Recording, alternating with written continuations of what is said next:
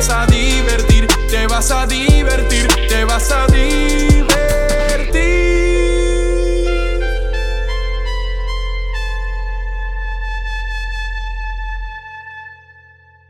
Otro episodio aquí de Francamente Franco, como parte de lo que es el Freak Podcast Network, que puedes conseguir todos los podcasts que caen bajo el Freak Podcast Network en las páginas de Freak Media de Facebook y YouTube. Así que a eso. Y hablando de podcast, hoy estoy súper complacido, motivado, alegre, todas las emociones positivas que uno pueda sentir, porque estoy con Greidali Rivera, que es la creadora de Bicha Cool uno de los podcasts más exitosos de Puerto Rico. Recientemente sal, yo te vi en Metro, si no me equivoco, fue Sí. como uno de los cinco podcasts más escuchados de toda la isla. Así que estoy súper pompeado porque yo estoy pues tratando de, de ingresar lo que es el mundo de los podcasts y poder conversar con una persona como tú que ya ha logrado tanto dentro de este medio. Pues estoy súper pompeado para ver qué aprendo en el día de hoy. Gracias por estar aquí. Gracias por invitarme. Pues, ¿cómo primero se te ocurre la idea del podcast? ¿Por qué el podcast? Etcétera, etcétera. Pues mira, el, hace muchos años atrás, cuando yo empecé a estudiar en la universidad, yo estaba batallando. Yo empecé a estudiar biología y estaba estudiando ahí porque en algún momento de mi vida me dijeron, tienes que ser una profesional porque si tu esposo te sale un irresponsable, le das una pata por fondillo y tú sigues para adelante. Este, pero de alguna forma yo sentía que lo que yo quería hacer cuando fuera grande no existía. Este, así que yo estaba más o menos ahí como que pues será esto. A punto de empezar a estudiar dentista, en- entrar a la escuela de dentista, eh, yo dije, esto no es para mí. A mí no me gusta esto. Y yo siempre había pensado que en algún momento de mi vida yo iba a ser mesera. Este, ese era como que un sueño. Más que ser dentista, yo quería ser mesera. Y así fue. Me fui a, a, a ser mesera. Y buscando y buscando constantemente, te comento esto porque para mí fue una batalla encontrar esto que amo hacer tanto ahora, que es el podcasting, que en ese momento, cuando yo estaba en esa búsqueda, ni siquiera existía. Este, pues yo decidí, mira, yo soy una persona que quiero vivir una vida bien libre, quiero hacer siempre las cosas a mi manera, así que yo por lo menos necesito un techo donde vivir y a partir de ahí puedo improvisar. Y así decidí ahorrar, hice una casa sin, sin la ayuda de un banco y empecé a escribir en un blog para compartir más o menos mi visión de vida y mis experiencias, pero me tardaba mucho en- entre cada publicación había ya escrito mi, mi- un post que hice sobre cómo hice la, mi casa sin deuda, libre de deuda, y se fue viral. A la gente le gustó mucho. Este, y siempre tenía como que ese deseo interno de que yo quería comunicarme, y yo quería ayudar a la gente. Mucha gente me decía, pero es que tú eres rara. Porque siempre mi visión del mundo es muy distinta. Yo nunca caí en un 8 a 5. Eh, para mí ser mesera era lo más divertido del mundo eh, en ese momento estaba viajando mucho por el mundo también. Entonces, pues, yo sentía como que yo quiero compartir, porque muchas personas dicen que no saben cómo vivir una vida diferente. Yo quiero compartir cómo es que yo lo hago. Pero no sabía cómo hacerlo y escribir me costaba bastante, aunque me gusta. Y un día empecé a escuchar podcast. Eh, yo empecé también a escuchar podcast a través de video, ni siquiera por la aplicación de podcast, por eh, YouTube. Y así seguí hasta que poquito a poco fui entendiendo qué era lo que era un podcast, cómo era que funcionaba, dónde era el lugar más apropiado para escucharlo y todas estas cosas. Y empecé a explorar y me enamoré del mundo del podcasting. Para mí, eh, eh, cada día era como que, "Ah, voy a escuchar podcast hoy. ¿Sabes? ¿Qué vas a hacer hoy? No sé, voy a escuchar podcast. y entonces fue ya en el año 2017 que vino María. Este, pues, pues pasó todo lo que pasó en Puerto Rico. Yo tuve que irme a Texas a vivir y estando allá ya, que ya me encantaba el podcast y todo eso, este, me sentía muy sola. Ya estaba en un punto de mi vida cerca de cumplir los 40 que era como que Dios mío, ¿qué vas a hacer con tu vida? Este, y un día decidí, quizás por la energía del espacio, creo que creo que Estados Unidos tiene cierta energía y también estando lejos de la casa, fueron como que varios elementos a la vez que salió una fuerza de mí como que una seguridad total de que tú tienes que hacer esto. Y empecé de una forma bien espontánea, literalmente con los auriculares de mi celular, un programa gratuito que encontré en la internet, este, mi computadora, me encerré en el walking closet de mi casa, que era el lugar donde podía estar como que más tranquila, más en silencio, porque tengo una niña de dos años. Sí. Y entonces este, ahí empecé a hablar y ya han pasado 226 días de que no me he callado desde que comencé. 626. 626. 626. En el momento que empezaste el podcast, ¿con qué intención lo empezaste? ¿Fue meramente documentar tu experiencia? ¿Querías documentar alguna parte en específico de tu experiencia? ¿Te querías presentar de cierta manera? ¿O era simplemente prender el micrófono todos los días y ver qué tipo de reflexión te, te, te nacía o te salía ese día? Yo me considero una mujer bastante estratégica y ahora en el punto en el que me encuentro estoy buscando maneras de trabajar de una forma más inteligente. ¿Mm? Aún así, en ese momento, mi intención no era nada planificado. Yo estaba pensando hablar. Ok. No estaba pensando, voy a vivir de esto, voy a generar dinero, me voy a convertir en podcaster o en famosa, nada de eso. Era como un deseo genuino y real de hablar, que es lo que yo siento que, que muchas personas deben hacer. Eh, como te digo, ahora yo estoy en una, una fase en que puedo ver, ok, vamos a ser más estratégica con lo que estás haciendo. Pero hay un punto en el que tú tienes que darte simplemente, compartir porque te nace, porque lo quieres hacer. Sí. Y en ese momento no, por mi mente no pasaba nada de todas las cosas que han surgido después de, de ese día que empecé. Simplemente compartir. Y yo creo que cuando la gente, porque lo veo en otros emprendedores o en otras personas exitosas, cuando tú haces algo de corazón genuinamente, eh, la gente lo percibe, lo Sí. siente. Después tú puedes como que hacer un plan. Pero al principio hace falta como esa pasión, esa ganas de Sí. hacerlo porque sí. Hasta cierto punto uno tiene que empezar medio a lo loco. Sí. Porque si uno no empieza a lo loco, pues quizás significa que lo, pensa- lo pensaste demasiado o quizás lo estás haciendo por las razones incorrectas. Cuando uno empieza algo a lo loco es porque nace de un arranque bien genuino. Sí, hay el, el, el dueño de, de LinkedIn tiene una frase que no la, no la sé exactamente, pero decía, si tú no sientes una vergüenza abrumadora por el proyecto que tú tienes, eh, es porque te tardaste mucho tiempo en lanzarlo. Sí. Porque literalmente, pues muchas veces hay que tirarse como que a lo loco, con lo que tienes. No, tengo que comprarle el micrófono tal, y tengo que ir aquí, hacer aquello. ¿Qué tienes ahora? Empieza con eso. ¿Y, y cómo tú lograste, aparte de hacerlo consistentemente y aparte de hacerlo súper genuinamente, cómo lograste crecer una audiencia? Pues algo que yo tenía bien claro desde que empecé, quizás también porque me convertí en mamá y, y ya estaba en un punto en el que ya yo no estaba para perder tiempo con tonterías, incluyendo hablarle a gente a la que no me interesaba hablarle, que fue algo que hice por muchos años, tener la necesidad de quererle caer bien a todo el mundo. Yo decidí que yo iba a hablarle a las mujeres, mujeres como yo, o sea, mujeres con que literalmente yo pudiese hablar como le hablo a una amiga este, y que les pudiese hablar, ¿verdad? Compartiendo mi experiencia, lo que voy aprendiendo, todo eso. Siempre pienso que mi éxito es por eso, porque yo le estoy hablando a alguien, no estoy pensando en agradarle a todo el mundo, enfocándome como teniendo bien claro a quién le hablo. Entonces esa es la forma de atraerla. Eh, te hablo a ti, te atraigo a ti. No hablo y hablo y hablo y algo a ver quién me escucha.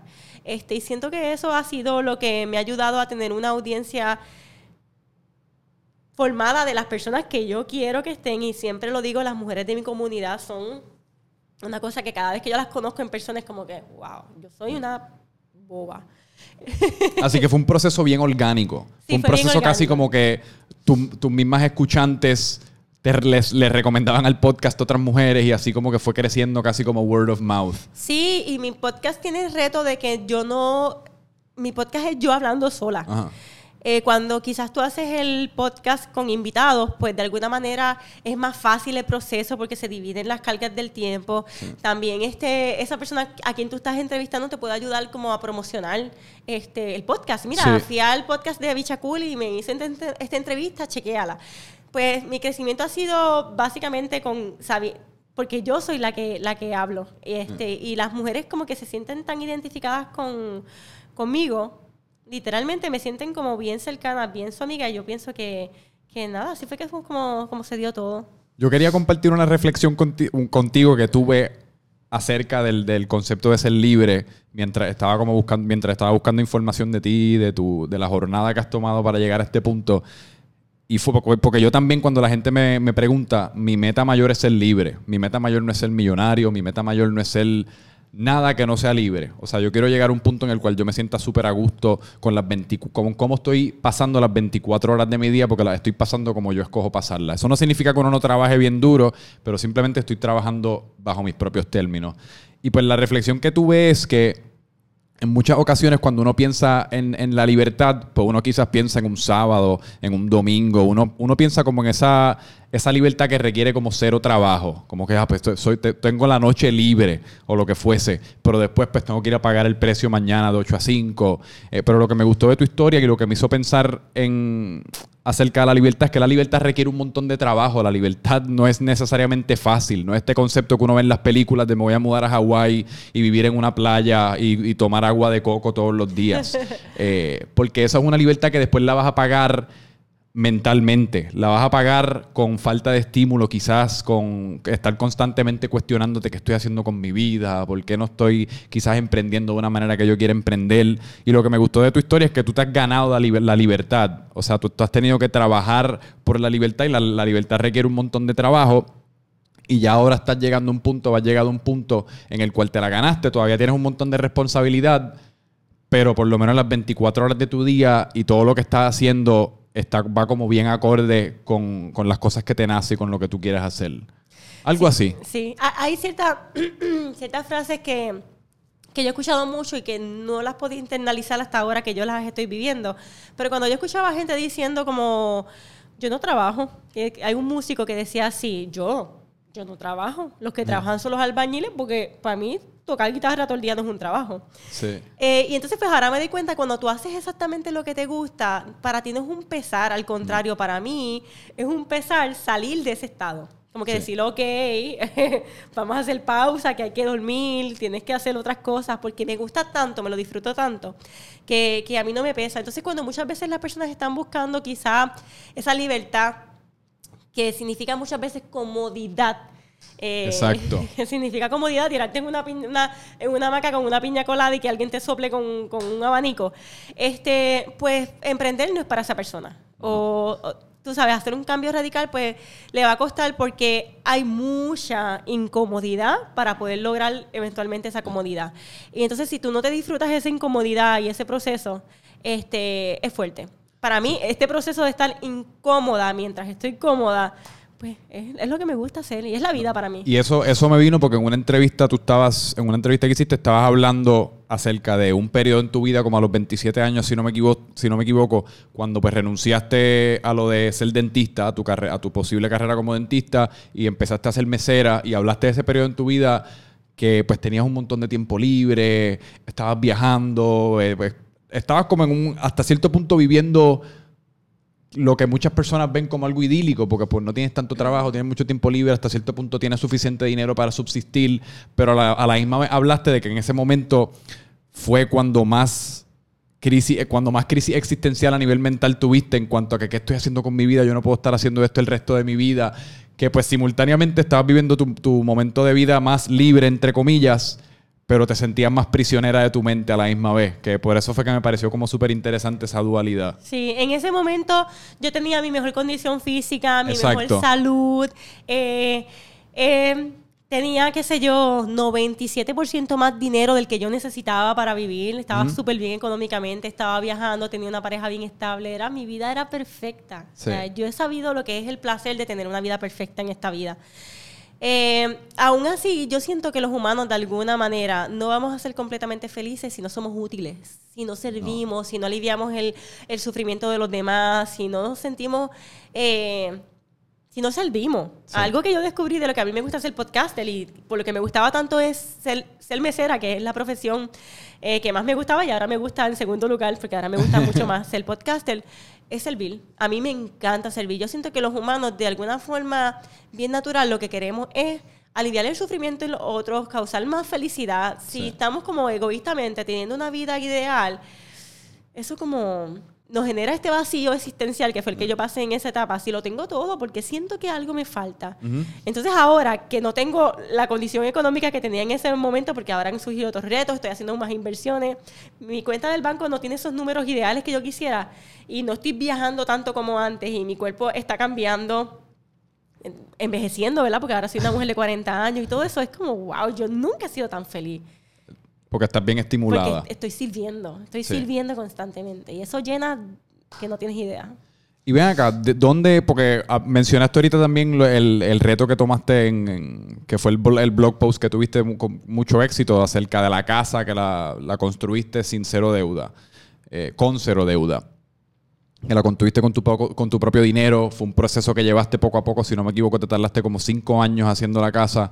Eh, y después entonces tomaste el reto de hacer podcast daily. Y entonces ahora también leí que tomaste un reto de leerte un libro semanal. O sea, ¿qué dentro de tu psicología? O sea, ¿tú tienes como una necesidad de tener un reto constante? ¿O qué parte de ti eso alimenta? ¿De dónde nace eso? Es que yo siento que también los humanos, según tenemos esta necesidad de servir, tenemos esta necesidad de ir creciendo constantemente. Eh, Y es algo que para mí, más todavía, porque yo digo que yo soy una buscadora insaciable. A mí me gusta, me encanta la película Matrix. Yo a veces siento que yo soy Neo. Me gusta como que esta búsqueda constante, esta búsqueda constante, porque para mí, yo quiero descubrir la verdad. Yo sé que esto que vemos aquí le falta información. Entonces, a mí tengo ese deseo como de, de ir creciendo. Entonces, probarme de, de lo que yo soy capaz de hacer, este, ir aprendiendo y entendiendo cómo funciona más la vida, la mente, todo. De una forma que a veces uno no piensa cuando tú estás como dormido. Yo sí digo que soy una persona y una emprendedora, una mujer consciente, porque ya, aunque a veces yo caigo en los juegos de la vida, caigo sabiendo que caí. Yo estoy despierta ya. Entonces, pues para mí es interesante como siempre tener algo que me ayude a descubrirme más y entender más este mundo que, que en el que vivo. Y no importa cuál sea tu proyecto, por eso es que vamos a ser emprendedora. Cuando tú decides, voy a hacer una casa sin deuda y de esta manera, pues es algo que tú tienes que literalmente forjar desde el principio, planificar, moverte, hacer. Cuando llegas al punto de que, wow, lo hice. Este, ahí hay tantas enseñanzas en ese proceso que eso es lo que yo admiro. Así que siempre estoy buscando la manera de algo, algo yo necesito para, para aprender o ir, sentir que voy creciendo. Pero tú te consideras una persona presente y hasta cierto punto conforme con, con el presente y lo que estás haciendo actualmente o te sientes constantemente como abrumada por lo que quieres lograr en el futuro? Pues a mí me gusta, por ejemplo, ahora mismo yo estoy de camino a lograr unas metas o entender ciertas cosas, ¿verdad? Yo me disfruto el proceso. Sí conozco gente y, y- y no sé si he estado ahí yo ahí en algún momento que están como escapando, como que no quieren esto. A mí me gusta esto. A mí me encanta esto. Es perfecto.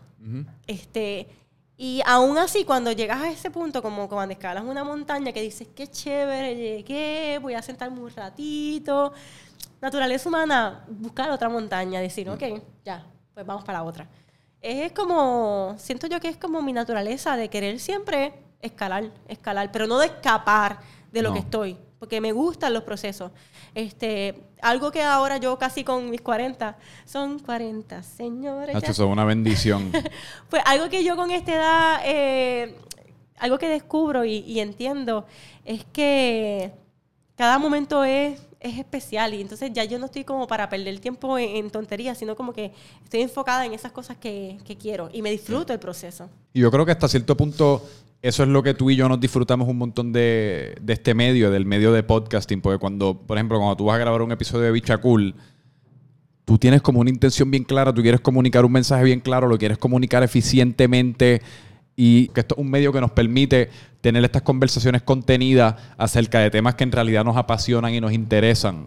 Pues mira, este es todo, es, es un arte, muchas veces también esto de, de hablar sobre, sobre un tema que te, que te apasiona. Es bien importante, yo di- digo yo, que tener como que esa intención para poder como que darle estructura a, a lo que vas a decir, ¿sabes? Que algo que a mí me gusta también de, de mi proceso de hacer podcast es que llevo un mensaje por un lado de que hay que ser consistente a través de yo misma ser el ejemplo, eh, pero también es un, es un reto que uno hace con mucho cariño porque antes de yo pararme en el micrófono en mi casa, porque yo grabo así como que mirando para el monte en un balcón, me encanta conectarme y decir, bueno, hay una inteligencia que puede obrar a través de, de lo que yo puedo hacer, que es expresarme. Entonces, pues rendirte a eso y, y- y fluir, creo que es lo que me ha ayudado de alguna forma como que a tener esa consistencia de creación de contenido. Y cuando yo hablo, no para mí no es un, tanta planificación, sino como un, ¿qué tengo que decir hoy? Hay veces que digo cosas que, que pienso, pero ¿por qué yo dije esto? Y de repente hay alguien que me escribe, pero es que eso lo dijiste para mí. Sí. Eso para mí es mágico. Y tú, porque men- mencionaste ahorita que, que ahora eres un poquito más estratégica con el contenido y con las cosas que haces, ¿cómo tú descifras exactamente en, dentro de ese proceso de qué voy a decir hoy? ¿Cómo tú descifras cuáles de tus experiencias o tus pensamientos o tus curiosidades o lo que fueses son perfectas para discutirlas dentro del formato del podcast? ¿Cómo tú pasas todo eso por el filtro y decides exactamente de qué vas a hablar en, en ese día en particular? Pues yo digo que yo, yo tengo 24 horas para crear cada, cada episodio. Y entonces muchas veces tengo una lista de ideas de las cosas que quiero ir hablando dentro de la línea. Algo que te estoy diciendo que ya uno puede ser más estratégico porque como ya llevo una trayectoria, Ajá. tú empiezas a darte cuenta cuáles son los temas que más te gustan, que más te apasionan, que más, que más eh, conectas con tu audiencia y empiezas como que a darle más enfoque porque empiezas a descubrir dónde estás verdaderamente tú. Este, para mí, crear un podcast es un proceso porque yo estoy bien conectada conmigo, así que durante el día la misma vida me va enviando información. Hay, hay momentos en el que yo sé de que voy a hablar en el podcast justo antes de darle play. Eh, entonces, pues ya yo tengo como que ciertas destrezas que, que quizás están en mí, que puedo como que estructurar lo que voy a decir como que bien rápido en mi cabeza, porque también siento que soy una, una contadora de historia natural. Y entonces, pues, pues ahí en ese momento como, ok, lo monto, lo monto de una forma en, en- en mi cabeza, por eso siento que es un don. No es tan fácil hacer un podcast ahí, hablar 15 minutos No. sola, pero yo siento que es un don mezclado con las destrezas que ya yo tengo. Y entonces durante el día, el día me prepara. El día me presenta una persona, una situación, alguien me escribe algo, leí un post o llegó un contenido mientras escucho un podcast, algo hace clic en mí. Y así me surge cada día el, episodio de lo que tenga que decir. ¿Y sientes presión a exponerte a distintos tipos de situaciones o estímulos para después tener contenido para el podcast? A lo que me refiero es que el otro día yo estaba pensando que con, con este proyecto de, Freak Media en el cual yo he embarcado, uno acaba estando tanto tiempo aquí, tan consumido por la insularidad del proyecto y uno se dedica o se quiere dedicar a hablarle a un micrófono a cambio de dinero o a cambio de, pues, sí, dinero, porque pues, Sí, uno quiere sí. vivir de esto. Que hasta cierto punto también siento en ocasiones que es importante como pues vivir y tener, tener experiencias y vivencias después de las cuales yo pueda jalar a la hora de tener que grabar un podcast. Eh, ¿Tú sientes esa misma presión o de dónde tú sacas ese estímulo o simplemente te vienen casi como por obra y gracia? Sí, pues hay momentos en que yo he sentido como esa presión de quizás buscar la inspiración, buscar contenido, Ajá. eh, todo eso. Pero siempre me doy cuenta que igual que la vida misma, lo mejor es fluir. ¿Sabes? Sí. Cuando te relajas, te llegan las ideas, algo que quizás recibiste y estabas bajo estrés, no pudiste como que hacer el clic con eso. Así que algo que, que yo hago cuando estoy buscando es relajarme. Y yo siempre estoy busca activamente buscando porque soy una buscadora insaciable. Este, pero fluye. Cuando vayas a crear contenido, es como deja que llegue a ti. Va a llegar a ti. Mientras tú estés en ese estado perfecto para traer lo que tenga que llegar a ti, va a llegar. Pero tú, como que relajarte. Ok. Y así es como a mí más me, me ha funcionado. Cuando yo estoy más relajada y dejo que mi mente escoja y el día, como te dije, el día me monta el episodio de, de- de- de cada mañana, este, pues es mucho mejor y paso menos trabajo. Y yo vi que, o escuché también que te, te levantas a las 3 de la mañana todos los días, algo así. Sí, entre 3 y promedio yo te diría como 4, 4, antes de las 4 y media, sí. Y eres regimentada en cuanto a que me levanto y a esta hora grabo, o sea, o tú esperas que te venga, tú esperas que te venga la musa, o tú ya te pones, te pones una hora en la cual tú vas a obligar que esa musa te salga a la hora de grabar un podcast. ¿Cómo es ese proceso? Sí, pues mira, hay, hay días en los que ya yo sé de que voy a hablar este, hasta a veces por los próximos tres días o cuatro. Ah, eso debe Hay ser una días- bendición. Hay días que, que es como que yo sé de que voy a hablar en los próximos días, este, pero hay días que, por ejemplo, de repente hoy no tengo un tema y alguien me pregunta, mira, Gredalí, tal cosa, y es como que este es el, este es el tema del día. Este, y hay momentos en los que literalmente estoy ahí con el micrófono de que, que voy a hablar y es como que tiene que salir ahora. Y por eso es que tú no puedes esperar nunca tampoco que la musa te llegue, Ajá. que todo sea perfecto. Hay momentos que, que las cosas se dan de forma distinta. Hay días que está todo súper chévere y hay otros días que nada fluye, pero dentro de tú tienes que estar ahí para dar la cara. A mí me interesa un montón acerca de ti como persona. en cuanto a, ¿tú siempre has sido de esta manera? ¿O que dentro de tu crianza se, se te inculcaron como ciertas cosas en particular que te llevaron a ser así? ¿Sientes que es algo que tú llevas innato? O sea, me refiero a esta como necesidad de emprender y esta necesidad de autocrear, eh, etcétera, etcétera. ¿Es algo que tú has trabajado contigo misma? ¿Cómo ha sido esa jornada de Great Dalis, recién nacida a Great Dalis hoy día, en cuanto a formarte en la persona que tú eres? Pues mira, yo siento que uno, de alguna manera, tú siempre eres como eres. A veces la- en diferentes temas te dicen, tú naces o eres. Yo creo que uno nace así y uno en el proceso como que te vas, te vas perfeccionando o formando, pero ya hay ciertas características innatas en uno que a mí me encanta cuando yo veo a un niño de 5 años, yo puedo decir, es un potencial líder. Porque tú ves ciertos, Sí. ciertos rasgos. Por ejemplo, cuando yo era chiquita, yo siempre decía que yo quería ser bailarina. Uh. Este, y a mí me encanta bailar, pero en realidad el, mensaje detrás de ser bailarina, yo quería ser o bailarina o panadera. Este, ¿De verdad? sí. pero yo, no, yo decía panadera, Ajá. pero yo me imaginaba como la dueña de la panadería, porque a mí me encanta el, plan, el pan. Sí. O sea, que yo desde chiquita sabía que yo quería em- ser em, empresaria, emprendedora. tener ¿Y haces buen pan? No. no me gusta cocinar. ¿No? No. Ah, ok. ¿Te gustaba la idea de tener el negocio de a mí una me panadería? gusta comer pan. Claro. me gusta la idea del negocio. Sí, sí, sí. Eh, entonces, pues, ahora yo me di cuenta de que yo siempre quería, a mí no me molesta la exposición, por eso lo de bailar, quería ser bailarina. Me gusta bailar, me encanta bailar salsa, reggaetón, todo. Pero no como para ser una bailarina de un escenario, pero sí me gusta la exposición, sí me gusta tener un público cautivo. Eso es lo que podía ver de, lo, de, de mis deseos de cuando era chiquita, de lo que quería hacer. Así que hasta... Eso te da información cuando tú escuchas a alguien. Ahora yo estoy bien atenta con mi hija porque ya sé por dónde ir dirigiendo. Si te dicen que quieren ser, por ejemplo, cantante, pues te dicen que les gusta la exposición, tener gente frente a ellos, no les incomoda. Pues yo fui autista no diagnosticada como hasta los siete años. Entonces, pues eso... ¿Y después, después te, te te diagnosticaron? No, nunca me diagnosticaron. Pero yo tenía ciertas, por ejemplo, comía siempre las mismas cosas, siempre tenía como unas manías de guardar y hacer como que unas rutinas y, y yo nunca me di cuenta, pero alguien me dijo una vez, tú eres como autista. Una, una ¿A los siete años fue o por qué hasta los siete años no, dia- no diagnosticada? ¿O esa fue más o menos la edad que realizaste que A quizás esa fue la edad que yo me di cuenta que yo, yo cambié. Porque yo siempre fui una niña bien... Yo no, yo no hablé hasta los cinco años. Wow. Eh, yo no hablaba, era como que todo en mi cabeza, mucha imaginación. Era una niña como un poquito desconectada de la realidad. Y eso me ayudó mucho. Yo, por ejemplo, veo a mis hermanas eh, que estaban bien conectadas con la realidad. Ellas tienen una memoria, pero se acuerdan de todo. Yo no me acuerdo de nada. Es más que de las cosas en mi cabeza. Y, y yo siento que eso fue una forma de la vida de protegerme de información innecesaria para mí en esos momentos. Ajá. Ahora es que lo puedo ver, ¿no?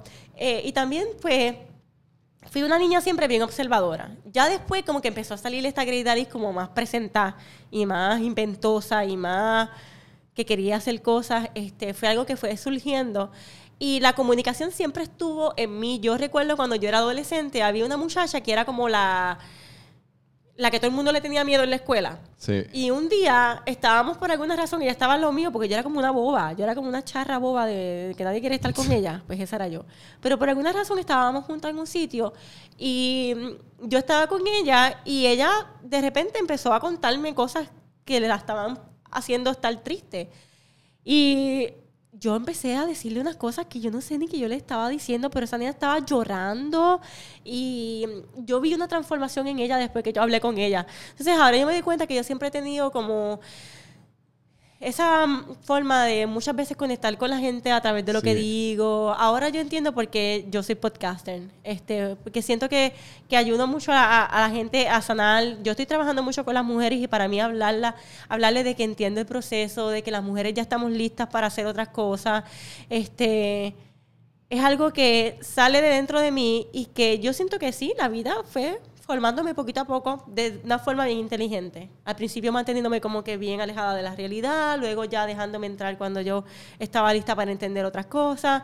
Pasé por una etapa de ser bien rebelde, de odiar a mi mamá. Ah, ¿de verdad? Sí, de irme a vivir fuera de mi casa, de de, de muchas, como que mucha rebeldía, que ahora lo miro desde otra perspectiva y es como, wow.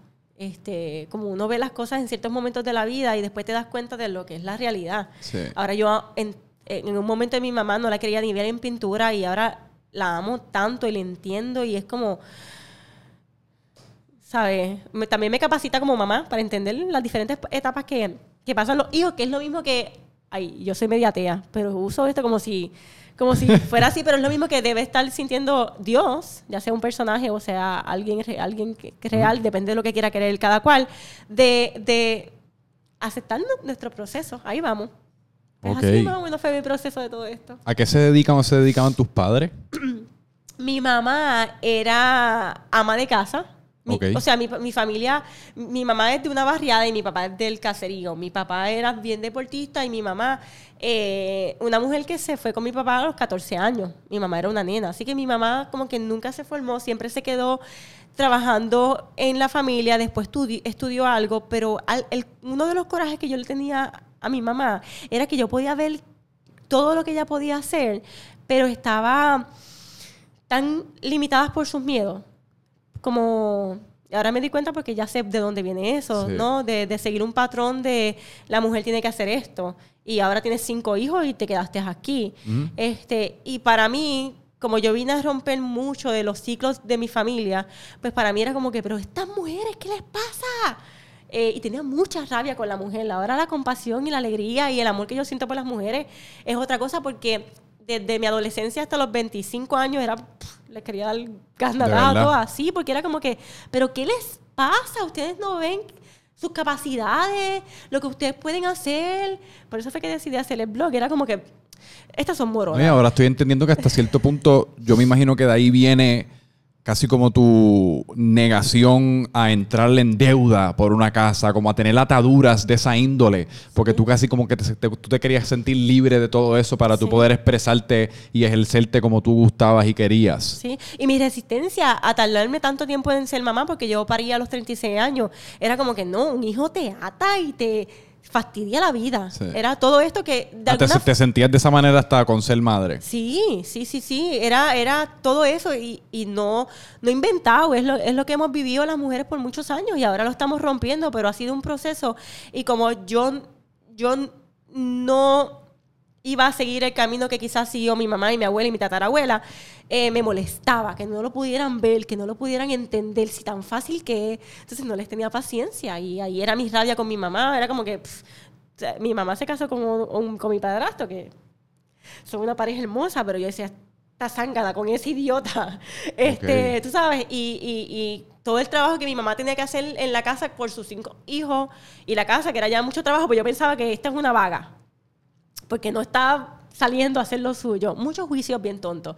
Pero era mi forma de decir, no, yo quiero una vida diferente. Yo quiero una vida en poder, que yo pueda decir, sí puedo disfrutar de la familia, pero sí también puedo hacer las cosas que me interesan, sí puedo hacer mi aportación social. Pero ese proceso fue, fue una batalla bien, bien fuerte en mí. ¿Y cómo fue el proceso? O sea, ¿cómo lograste quizás canalizar toda esa furia o convertirla en compasión? Pues ya a partir de los 27, entre después de todos mis rollos mentales de qué voy a hacer con mi vida, yo sentí que yo quería ayudar. Este, y empecé como, pues déjame empezar a ayudar de esta manera. Pero fue hasta que yo me convertí en mamá que algo en mí cambió bien radicalmente. Eh, no sé, me hice más compasiva. O sea, ser mamá para mí, que fue algo que yo resistí tanto, me, me ayudó a ser más sensible, entender más a las mujeres y nuestro proceso y nuestro camino, y entender más, por ejemplo, a mi misma madre, de lo que es el amor a un hijo y cuando... Por amor también hay muchas limitaciones que nuestros Ah. hijos nos dan de cuestión de nuestro tiempo deja de ser nuestro de nosotros, nuestro cuerpo también en cierta manera deja de Sí. ser no- de nosotros, todo. Este, y entonces puede entender mucho a las mujeres y también cierta sensibilidad se despertó en mí. Yo soy un antes y un después después de ser mamá. Sí. Toda esa rabia ahora es como más amor. No, y yo me imagino también que uno, por ejemplo, porque yo estoy ahora, yo tengo 26 años, tú hablas mucho de los 27 años, que parece que fue como un momento, una línea de demarcación entre tu vida previa y lo que ha sido tus últimos 10, 13 años. Y yo creo que también uno en esta edad en la que yo estoy, en la que tú estuviste en aquel entonces, también realiza y entiende el cómo uno puede caer hasta cierto punto en la trampa del sistema, entre comillas. Una decisión pequeñita que uno tome hasta cierto punto sobregirar una tarjeta de crédito, aunque sea una tarjeta de crédito con un límite de 1.500, 2.000 pesos, que no, es, que no es tanto sobregirarla, y después uno tiene esa deudita, o uno quizás se queda y se gradúa del bachillerato y coge ese primer trabajo y después casi como que te sientes atascado dentro de lo que es el sistema laboral y no sabes cómo salir. Es que dice eso y se me paran los pelos, porque yo, yo, yo siento que siempre veía la- las posibilidades de la gente. Hay un, un libro que si no lo has leído, búscalo, se llama The Catcher in the Rye. El, The Catcher and the. Rye. He escuchado del no lee, leído. lee ese libro, es un libro no, bien famoso y es Sí, un sí. libro bien sencillo a lo mejor. Pero para mí fue bien profundo cuando lo leí, pero es este adolescente molesto, este enfogonado con todo. Y te das cuenta que su coraje, ¿verdad? Es como, no- él no encaja en el sistema de su familia y de la sociedad y todo esto. Pero él tiene una hermana bien chiquitita y una escena que se me quedó siempre en la, en la, en la cabeza, que él dice que él le gustaría ser ese cazador en el centeno, porque hay veces que los niños van corriendo así como por los arrozales esos que son como las espigas esas de hierbas De, largas. de trigo. Exacto. Los niños van corriendo por ahí y no se dan cuenta que hay un risco este, un poquito más abajo. Entonces van corriendo y se caen por el risco. Sí. Entonces, para mí esa imagen se me quedó en la cabeza porque yo siempre, yo siempre supe dónde estaba el risco. Y hay veces que con muchas personas en mi vida yo sabía, "Ay, se va a caer por el risco. O sea, yo lo sabía. Y yo intentaba que no se cayeran. Quizás con un consejo, quizás Sí. con darle un modelaje, con ser un ejemplo, con ayudarlo. Pero yo ya veía cuando, mm, por ejemplo, con las deudas. Una deuda más, otra cosa más. Tú dices, se está tirando la... Y, y tú lo ves cuando te piden un consejo, mira, Lizzy, ¿qué hago con respecto a esto? Pero hacen lo opuesto. Y tú dices, y lo ves, ¿sabes? Lo ves y lo, y lo, veo, lo veía en esos momentos en otras personas, lo veía en otras mujeres y hay veces que ahora, en estos momentos de mi vida, lo veo con jóvenes, ¿sabes? Una muchacha, pues nada, quedó embarazada, mira, me está pasando esto, que tú crees que, que deba hacer, este, buscando un poquito de esperanza, porque hay una parte de ella que no quiere caer en el mismo patrón de su familia, por ejemplo. Sí. Y te escuchas, sabes que esa es la solución, pero de una forma inconsciente, pap, hace lo opuesto. Y cayó, cayó. Este, y yo me doy cuenta que es tan fácil caer, Es lo más fácil. es tan fácil caer y tan difícil no caerte que por esa es la razón por la que yo hago un podcast diario, porque para mí es importante que el paso que tú avanzaste ayer lo continúes hoy. Sí. Entiendo, para mí por eso es la importancia de hacer este maratón, de hacer un podcast diario. Es como que, ok, diste el paso, no eches para atrás, eh, otro pasito para adelante, otro más, otro más poquito a poquito. Este, porque es bien fácil, la mente todo el tiempo nos está jugando en, la- en nuestra contra. El problema es que avanzar toma tanto trabajo, pero entonces echar para atrás, tú puedes, a- a- o sea, tú puedes cagar todo el proceso positivo que uno lleva cultivando por meses en un día. Yes, O sea, que es una decisión. hasta cierto punto es como la parte cruel de la vida. eh, y es como tú dices, que, y también la parte difícil de a veces darle consejos a las personas, es que las personas piensan que no les va a tocar a ellos hasta que se caigan por el risco. A veces en ocasiones, tristemente, el risco uno se tiene que caer Sí. para entonces uno realizar quizás lo que uno quisiera haber hecho o lo que uno quiera hacer, pero toma eso versus que una persona te lo diga, quizás uno no se lo puede imaginar o uno piensa, no, no, pero eso no me va a tocar a mí. Y en muchas ocasiones es muy tarde ya cuando te caes del risco. Sí. Pero la realidad es que nunca lo ves. Por lo menos en mi opinión, ¿viste? Como es- aunque uno caiga preñada, por tanto mujer o como hombre, que uno tenga un hijo a temprana edad, yo creo que eso no debe ser una prisión para nadie. Yo creo que hasta cierto punto uno debe buscar la manera de trabajar alrededor de eso y convertir la vida que tú quieres, obviamente teniendo esa realidad en, en- en consideración y pues proveyendo para esa realidad en, lo más que uno pueda, pero sin sacrificar como que el resto de tu vida a, a- Sí. a consecuencia. Para mí ahora yo veo que eh, tener un hijo es una bendición siempre. Siempre pensaba como que no, evítalo. En verdad, si parejas a los 15, whatever. Eso es, lo que, te- lo que te- está en tu Sí. vida y es perfecto. y muchas veces, por ejemplo, caer en las deudas, por darte otro ejemplo así de cosas que pasan hoy en día, pueden ser, puede ser tu proceso de aprendizaje de algo quizás en lo que tú hacer una gran aportación. Hay un tipo que se llama Dave Ramsey, que él cayó en la palangana, quiebra, pelado, y gracias a él encontrar una forma de salir de ese revolú, encontró un sistema para ayudar a otras personas que estaban en su situación y entendiéndolo desde la compasión, porque ya él pasó por eso, a salir de ahí. Así que tu mayor tropiezo es tu, majo- tu mejor maestro, pero es si tú tienes la mentalidad correcta. Porque si tú piensas como pasa con la dieta, ay, ya para qué, ya me comí un sundae, pues ya empiezo el otro lunes. Este, es un perfecto ejemplo. Eso pues lo que hace es que, pues nada, pues ahora dame el paquete de eso y ahora me como este, ¿qué importa? Versus que si tú, tú dices, no, caí, pero yo voy a salir de aquí. O no caí, me lo disfruté. También. O sea, porque a veces uno lo ve desde esa perspectiva. Uno ve el comerse un Sunday como caí. En Sí. vez de uno ver el, comerse un Sunday como me lo gané. Sí. Ahora déjame regresar a volver a ganarme el próximo Sunday la semana que viene. Claro. Lo que pasa es que la gente, y lo estábamos hablando antes de empezar, que tú me traíste el tema de que de la dieta específicamente, que pues uno cuando se come algo, a veces lo que te hace daño no es la comida en específico, y esto me estoy robando sus palabras, no es la comida lo que te hace daño, es la culpa. Sí, la que me- eso culpa. me pareció súper Un poderoso. veneno fatal. Que las mujeres somos expertas en sentir culpa todo el tiempo. Sí. Si no estoy todo 24 horas con mi hija, ay, soy mala madre. Ay, si no hice esto de esta manera, no soy buena esposa. Si no fui a donde mami hoy y le dije aquello, no soy buena hija. ¿Sabes? Somos expertas en estar sintiendo culpa constantemente. Y eso es un veneno. Eso Sí. es un veneno, ¿sabes? Para mí, y, y es algo que también con la edad lo, lo he entendido más, que hice, me comí esto y pues ya, me lo disfruté. No quiero sentir culpa ni antes ni después. Yo sé que tengo que hacer después para poder compensar las calorías extras que me comí. Y, y con eso tengo que trabajar, pero No, y- cul- y- y culpa yo- no, placer mejor. Y yo me he dado cuenta también que dentro, aún dentro quizás de un estilo de vida como el que tú llevas con todos tus proyectos, como con todos tus proyectos, que se puede sentir bien rígido, porque tú tienes que crear un podcast todos los días, o sea, tú tienes ciertas, tú tienes que atender a tu hija todos los días, o sea, tienes ciertas cosas que tú tienes que cumplir con todos los días. Yo creo que aún dentro de la regimentación que requiere tener el éxito que tú estás teniendo, también uno se tiene que permitir un descanso de eso, que a veces puede ser de la forma de un Sunday, a veces puede ser de la forma de ver una película y quizá uno decir, pues sabes qué, mano, pues mañana continúo.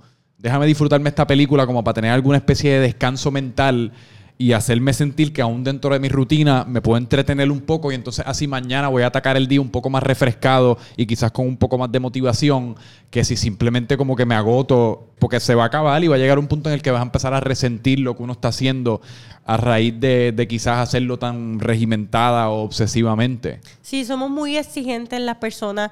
Nos enfocamos en todo lo que nos falta o todo lo que estamos haciendo supuestamente mal. Sí. En vez de enfocarnos en los pequeños pasos que estamos dando, eh, en la valentía de muchas decisiones que, que tomamos cada día como mamá, hijo, whatever. Este, y yo siento que sí, somos muy, muy, muy exigentes. Deberíamos en- relajarnos más. Dentro de eso, porque si no me equivoco, estuviste cinco años ahorrando para, para construir tu casa, ¿verdad? Ahorraste, leí, 150 mil dólares. Dentro de esos cinco años, ¿cómo tú lograste mantenerte como tan fiel a esa meta? Porque es algo, es, algo con lo que yo tengo tropiezos en ocasiones y volvemos a lo que mencioné ahorita, que toma tanto tiempo uno construir algo positivo o, o empezar a generar ese momentum positivo, pero un día puede arruinarlo todo. Hasta cierto punto, un día dentro de esos cinco años que tú hayas decidido, sabes que me voy a sacar una tarjeta de crédito y le voy a espetar aquí una, una compra de este traje y me voy a, le voy a espetar aquí este viaje que me he querido dar. Ese un día, quizás que tú tuvieses deslizado, podía poner tus planes en riesgo o, pudiese haber, o podía haber arruinado tus planes por completo o descarrilados, por lo menos. ¿Cómo tú te mantuviste tan fiel a esa meta? ¿Y cómo te mantienes tan fiel a la meta de hacer el podcast diariamente y todas las otras cosas que leerte el libro semanalmente y todas las otras cosas que hace? Pues mira, yo digo que cualquier meta que yo me propongo la consigo. Cualquier meta importante para mí, porque hay metas que yo digo, voy a hacer esto y pss, no hago nada. Yo también tengo mis cosas en las que no son prioridades, pero lo más importante para hacer cualquier meta que tú te propongas es tener un porqué que te jamaquee. O sea, es como decir, por ejemplo, vamos a suponer, si yo no hago hoy tal cosa, mi hija puede morir porque está en no sé dónde y si no le pongo este medicina o tal cosa, se muere. Dime tú si no lo vas a hacer. Entonces, cuando vamos a decidir algo, tenemos que tener un, un porqué que nos remueva la vibra cada vez que digamos, esto me está alejando de mi porqué. En mi caso, yo, mi porqué grande es la libertad. ¿Sabes? Yo no quiero tener... Ese la- es tu por qué, la libertad. Ese es uno de mis valores más A- a importantes. nivel macro. Sí, ese es uno de mis valores más importantes con lo que tiene que ver conmigo. Sí. Todo lo que tiene que ver conmigo, mi valor más importante es la libertad. ¿Y tú te sientes libre ahora mismo? Sí, sí, sí, me siento muy libre.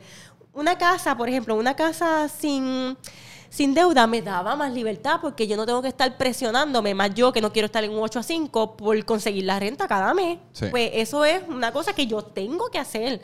Este, tener un sustento para mí, eso yo a veces no... No sé, por ejemplo, yo no tengo que preocupa- preocuparme por una renta mensual. Eso es un alivio que Brutal. es, es- es increíble. Pues yo quiero viajar, pues si tengo una casa, yo me puedo como que, yo quiero emprender también. Pues si yo tengo un lugar donde dormir, pues mira, yo puedo tirarme la maroma que sea y cualquier cosa aquí estoy. Aquí por lo menos sobrevivo y tengo matas de plátano y de Sí. calabaza por allí en el monte de mi casa. Pues Oye, yo- ¿verdad? Que yo vi que tú, tú metes casi como ser autosustentable Sí, en cuanto sí. a comida y todo ese tipo de cosas. Pues es como, pues está bien, estoy, estoy bien, estoy tranquila. Entonces, esos son pequeñas, pequeñas ah, buffers o pequeñas herramientas que puedes usar a tu favor. Porque si sabes que la mente te puede dañar un, mon- un montón de veces y yo quiero emprender, pues, ay, no puedo porque es que tengo que pagar las deudas, pues no Sí. te metas. Tengo que pagar la casa, pues haz una casa de otra manera. No tiene que ser grande, puede ser chiquita. A lo mejor te van 10 mil, 15 mil dólares, haz un, adaptado a lo que tiene. Este, entonces, pues, a- otra meta, esa es a nivel personal, mi valor más importante es la libertad, pero en nivel de otras personas, pues, es como ayudarle a esas personas a tener esa libertad también. Así que mi por qué, lo que me saca de la cama cada día no es, ay, eh, no sé, este, hacer más chavo o, o qué sé yo. Mi por qué es que yo necesito conectarme con esas mujeres porque las amo. Literalmente yo amo a mi comunidad. No es como que, ay, sí, pues mi comunidad. No, no, no, no. Esto es serio. Es serio. O sea, es serio de que yo puedo estar cansada y me levanto. Y todo lo que yo hago en cuestión de, de la gente que sirvo y la que voy a seguir sirviendo a través del tiempo es como que yo necesito que ustedes también sean libres. De nada vale que yo sea libre sola. Entonces, pues, tenemos que balancear esas dos cosas constantemente. Pero el por qué es lo que te ayuda a que cualquier meta que tú tengas, tienes un porqué bien vago. Ay, pues voy a hacer esto porque. eh, por verme mejor. No, voy a hacer esto porque necesito inspirar a mi hermana que. No sé, que está ahí pensando que no puede. Tienes que buscar algo que te mueva, que te, que te digas, ¿sabes? Esto es debido a muerte. Yo tengo que hacer esto. Y para volver a tomar el ejemplo de, de esos, de ese periodo de cinco años que, que te tomó ahorrar para construir la casa, tú también le pones importancia dentro del micro, que son esos cinco años, porque siguen siendo cinco años de, de la vida de uno, que pues es un, es un periodo de tiempo significante. ¿Tú le pones importancia a encontrar disfrute de la manera que uno pueda o tú, o tú estás casi como singularmente enfocada en el sacrificio que uno tiene que hacer para eventualmente lograr lo que uno quiere lograr? particularmente en el tiempo que, que dediqué en hacer la casa, oh, yo la pasé brutal. Ese fue Sí. mi tiempo de jangueo, de viajar, de vivir en Viejo San. Juan, ¿sabes? Vida bohemia, trabajo los fines de semana y ya no tengo que hacer nada de lunes a jueves. O sea, mi vida. Sí, que sigue siendo importante Sí. para ti. Ahora, por ejemplo, yo hago el podcast este, y, tengo, y tengo diferentes proyectos en los que estoy trabajando, pero yo estoy en mi casa, un sitio con una luz natural bella, con Sí. naturaleza cerca. Mi hija puedo tenerla cuando yo quiera y puedo llevarla cuando necesito estar sola. Es como, no hay forma de que tú... Lo que pasa, es que es algo que me encanta cuando uno va a una boda y hay alguien grabando el video de la boda eh, tú cuando tú estás en envuelto, en el, envuelto en el momento, no te das cuenta de los detalles, del gesto, de la mirada, de lo que hizo aquel, de qué bonito se veía este color mezclado con el otro. Y cuando tú ves el video preparado por un artista que te lo monta y te lo pone bien lindo, tú dices, wow, eso fue el día de mi boda. Entonces, pues muchas veces estamos en la vida, por ejemplo, este, esto que está pasando entre nosotros ahora, dos desconocidos hablando de crear y de compartir los, colo- los colores, el cuarto, la intención, todo esto, es tan bello. Y a lo mejor sí. de repente nos salimos de ahí y pensamos, ay, tengo que hablar con aquel, tengo que ir para aquí ahorita, tengo que ir para allá. Y la mente empieza a dejar de ver los elementos que ese videógrafo está tratando de capturar con cada toma, con cada cosa que son momentos que a lo mejor la novia por estar pensando que el traje se le manchó, porque vino aquel, le arramó el vino, se daña el día y después como que tienes que ver el video para darte cuenta que ese día estuvo brutal. Sí. Pues así, de camino a una meta, todo lo que necesitas y todo lo bello está ahí, pero tú tienes que saber que eso está pasando sin desenfocarte, pero saber que, wow, de, de vez en cuando hay que decir, espérate, que esto está brutal. Ok. Ok, déjame, deja- voy siguiendo, pero esto está bien brutal. Sí. No, y te lo pregunto porque en, en ocasiones a mí, y me ha pasado recientemente, y es algo que, como siempre, uno está buscando en las cosas que uno puede ir trabajando para ir mejorando, y recientemente con, pues con, con todo este proyecto que ha, que ha consumido la mayor parte de mi te tiempo. felicito porque Sí. estás haciendo algo Gracias, precioso, te gracias. admiro, ¿sabes? Cuando tú te encuentres a veces como que, ay, tengo tanto que hacer, wow, has hecho que algo Sí. que está brutal. Y entonces ahí que tienes que parar a decir, "Hmm, soy un duro, me lo merezco, estoy otro nivel, ¿sabes? Todas esas cosas que muchas veces no nos decimos. Ah, no, yo me digo todas esas Sí, cosas. sí, yo hasta sí. cierto punto me encanta como autoalimentarme con eso, pero lo que me refería es que a veces me encuentro como no necesariamente presente, como si ponle que salga a comer con unas amistades. A veces me encuentro como pensando como com- en esto y pensando en lo que tengo que hacer mañana, en lo que tengo que hacer ahorita y no necesariamente me siento como disfrutándome ese momento de la copa de vino que nos estemos dando, de lo que nos estemos comiendo, de lo que estemos hablando, etcétera. Que últimamente eso es algo que le estoy poniendo un montón de énfasis, como que ya deci- tomaste la decisión de venir para acá. Sí, pues tienes este proceso y lo que estás tratando de lograr y etcétera, etcétera, pero uno tratar de ser también presente por más que sea, eh, yo creo que es, es saludable para uno en ocasiones. Estar presente, presente, no es parte de la naturaleza humana No. y en cierta forma es bueno. Porque si nosotros estuviésemos presente, presente, como cuando a veces nos podemos meter en alguna droga, estaremos así viendo una hormiga por tres horas en un viaje, Sí. ¿sabes? Y no era. Así que no estar presente todo el tiempo en esta experiencia humana, yo siento que es importante. Ajá. Dicho esto, ¿verdad? También hay que buscar las maneras, los momentos de sí estar presente, ¿sabes? Sí. Y es un ejercicio, te alejas de ahí, es como meditar, te alejas de ahí, te acercas, te alejas de ahí, te acercas. Lo que sí no debes sentir nunca, jamás, que es algo que con lo que yo trabajo, más que estar presente, con, es con esto, que es lo que ya hablamos, no sentir culpa. Ay, Dios mío, yo siempre Es estoy verdad. con mis amigos aquí y mi mente está allá, pero ¿por qué no puedes tú siempre No, pero uno, uno siente culpa y, y la culpa no es necesariamente porque uno se sienta así, la culpa es porque otras personas se dan cuenta que uno no está presente. también. Y eso es lo que me trae culpabilidad porque como te estaba mencionando antes de empezar, yo soy una persona que se goza y le saca parte de mi autoestima de sentir que estoy aportando al disfrute de otras personas, de sentir que le caigo bien a otras personas, de ser aceptado hasta cierto Mm, punto. sí, sí, sí. Y pues en esas ocasiones que no soy el mejor actor del mundo y la persona se da cuenta de que yo no estoy presente o quizás y lo, entonces lo interpretan como que yo no estoy disfrutando, entonces mi presencia no es suficiente para ti, etcétera, etcétera, pues eso acaba afectándome un poco y me trae un poco de culpa. Y, y la culpa la sientes no tanto porque las personas perciben de ti, la culpa la sientes tú, allá lo que inter- interprete y pase cada cual.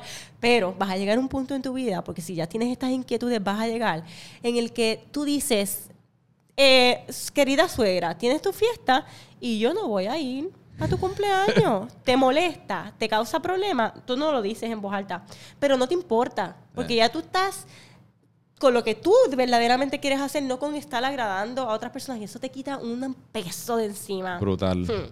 Pero es un proceso, es un proceso. Ahora, por ejemplo, ve en tu naturaleza de querer complacer porque estás buscando amor y aceptación a través de lo que haces por los demás. Cuando dejes de importarte eso y lo que tú hagas lo haces porque quieres y si a aquel le molestó, lo interpretó, lo, lo loco de los humanos es que tú puedes hacer algo con una intención y yo lo puedo interpretar de la forma que a mí me dé la gana. Tú no tienes control de mi mente. Olvídate de lo que piense el otro. Y la percepción es lo que se convierte en realidad para Sí. propósito de las otras personas, que es, es lo difícil de la vida en ocasiones, el, cuando uno siente que la intención de uno no está traduciendo a lo que la otra persona está interpretando, es una de mis frustraciones mayores. Sí, sí, sí. Lo importante es no sientas culpa. No. No, sientas culpa, olvídate de la- tu naturaleza quiere agradar a los demás porque venimos, nuestra mente está cavernícolamente todavía preparado y si la gente no nos acepta y no nos aman, nos pueden dejar aquí y si no estamos en, en comunidad, viene un lobo, un tigre, un león y me come. Eso es lo que entiende tu mente. Pero cuando tú te das cuenta que los tiempos han cambiado, que ya no es que tienes que tener la presión de que de que necesitas ser amado y aceptado por todo el mundo. Por eso es que a mí no, yo le amo, a- le hablo a mi comunidad sin estar pensando en otra gente que no son ella. Ah. Pues tú te relajas y la vida empieza a fluir mejor. Y pues para ir acabando, Mm. hemos hablado un montón de cosas gufias, pero ¿cuáles? Llevas 626 episodios corridos, o sea, llevas leyendo tu libro semanal, ti- tienes todos estos retos y todas estas metas. ¿Cuál es específicamente con el podcast? ¿Cuál es el, el futuro? Lo- ¿Seguir haciéndolo diariamente hasta que Pues mira, ahora estoy en un proceso como me- medio de crisis y transición. Este, porque quiero empezar a trabajar más estratégicamente, como te comenté antes. Así que estoy pensando ya que posiblemente para el próximo año el podcast va a dejar de ser diario y estoy contemplando hacer otro formato en el que un día a la semana yo hable sobre algún tema que normalmente hablo durante el día, pero de una forma un poquito más, más tiempo. Este, y entonces ya quiero también como que empezar a entrevistar gente que admiro, gente que admiro mucho. Entonces, pues ya para el otro año estoy pensando hacer ciertos cambios, eh, pensando también de una forma más estratégica, porque para poder llegar a, personas, a más personas, pues tengo que empezar a, a pensar diferente. Y, y mis posiblemente 700 episodios que tenga cuando haga esta transición que quiero hacer, pues va a ser como una serie de que cuando tú estés lista para, por ejemplo, trabajar conmigo o quién sabe las oportunidades que puedan surgir, eh, porque mi vida ha cambiado tanto en los últimos años y medio que yo no, ni tenía ni idea. Este, así que en el 2020 que yo siento que para mí va a ser buena cabeza, no sé qué pueda surgir, pero es como que, ok, escúchate mis, mis episodios, vete a mis 600 y pico de episodios y después hablamos. Este, así que yo lo estoy viendo como, como un como si fuera una película, un libro, una enseñanza. Cualquier persona que esté lista para pasar a otro nivel y que quiera que yo lo ayude o la ayude o eh, quiera trabajar conmigo, ahí está toda mi filosofía. Sí. Y entonces, pues, pues podemos trabajar a otro nivel, que es lo que yo estoy buscando como mi, mi manera ya de ayudar a muchas mujeres. Como que entiendo lo que está pasando, pero no estoy para sentarme a hablar contigo de las mismas cosas y a llorar y a escucharte.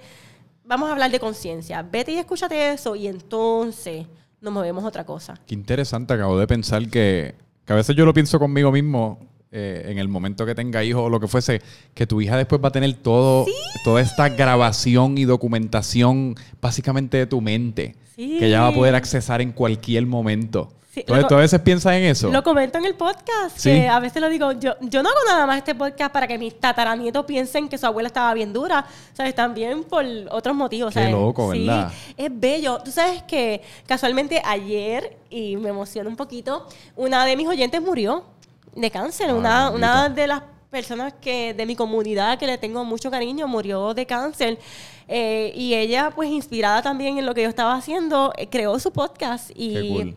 Y en como por 10 semanas habló de sus miedos, sus hijos, su proceso. Ella se casó hace dos semanas atrás, habló de su boda. Este, Pero ella, ella sabía que iba a fallecer, ¿lo será? no, ella tenía, siempre estaba la esperanza. Ella estaba bien malita, pero Ok. ella había recaído, había salido. Sí, que el, bien el pronóstico no era... Pero no era bueno, el- No el- bueno. no, no pintaba bien. Ok. Y entonces eh, yo, yo hablaba con ella siempre, ¿verdad? Y le decía cada vez que, le decía, "El- esto va a ser algo para tus hijos también. Si tú no estás en algún momento, como mi mamá pensaba, hablaba, volver a escuchar tu voz, tu voz va a estar ahí para Sí. ellos siempre y para sus eh, nietos y bisnietos y quién sabe que esto es bien lindo también. No te conviertes en un recurso eterno, como quien dice. Sí, sí. O sea, en cualquier momento que tus bisnietos, tataranietos quieran quizás accesar a alguna especie de enseñanza que tú le podías haber proveído, la van a encontrar en el internet. Así y está es. curioso y hace uno pensar como hasta cierto punto como... Es, es como uno trascender la vida de uno en este plano. Así es. Eh, qué gufiado. Pues te deseo todo el éxito del mundo, digo. Eh, Ya el, el éxito que va, el éxito que ya estás teniendo y el éxito que viene por ahí, pero como quiera te lo deseo y espero que se te dé todo lo que, lo que viene por ahí. Gracias y para ti también. Estoy bien contento, en verdad que una conversación bien gufia. Gracias por tu tiempo y no cogemos más del de ustedes. Ya con esto pues lo dejamos aquí. Teníamos tela para seguir cortando, pero si acaso pues entonces se tendrá que repetir en, en algún otro momento. ¿Y dónde la gente puede conseguir tu podcast? Tu, sé que vendes unas camisetas, o sea, básicamente todo lo que cae dentro de Great Dalí Rivera y Bicha Cool, Sí. ¿dónde lo pueden conseguir? Pues bien fácil, eh, bichacul.com, ahí está toda la información de mis redes sociales, mis camisas, mis podcasts, todo. Eh, pero si estás escuchando a lo mejor este podcast en alguna aplicación ahora, pues busca Bichacul Daily y ahí, Bicha Cool ahí voy a Daily. estar. Super cool, pues escúchenlo. Que yo creo que tienen un montón de enseñanzas como la que ella me proveyó a mí, de seguro te proveyó a ti por proxy. Así que super cool. Franco Micheva en todas partes. Y nada, con esto los dejamos francamente franco. Bye. Bye.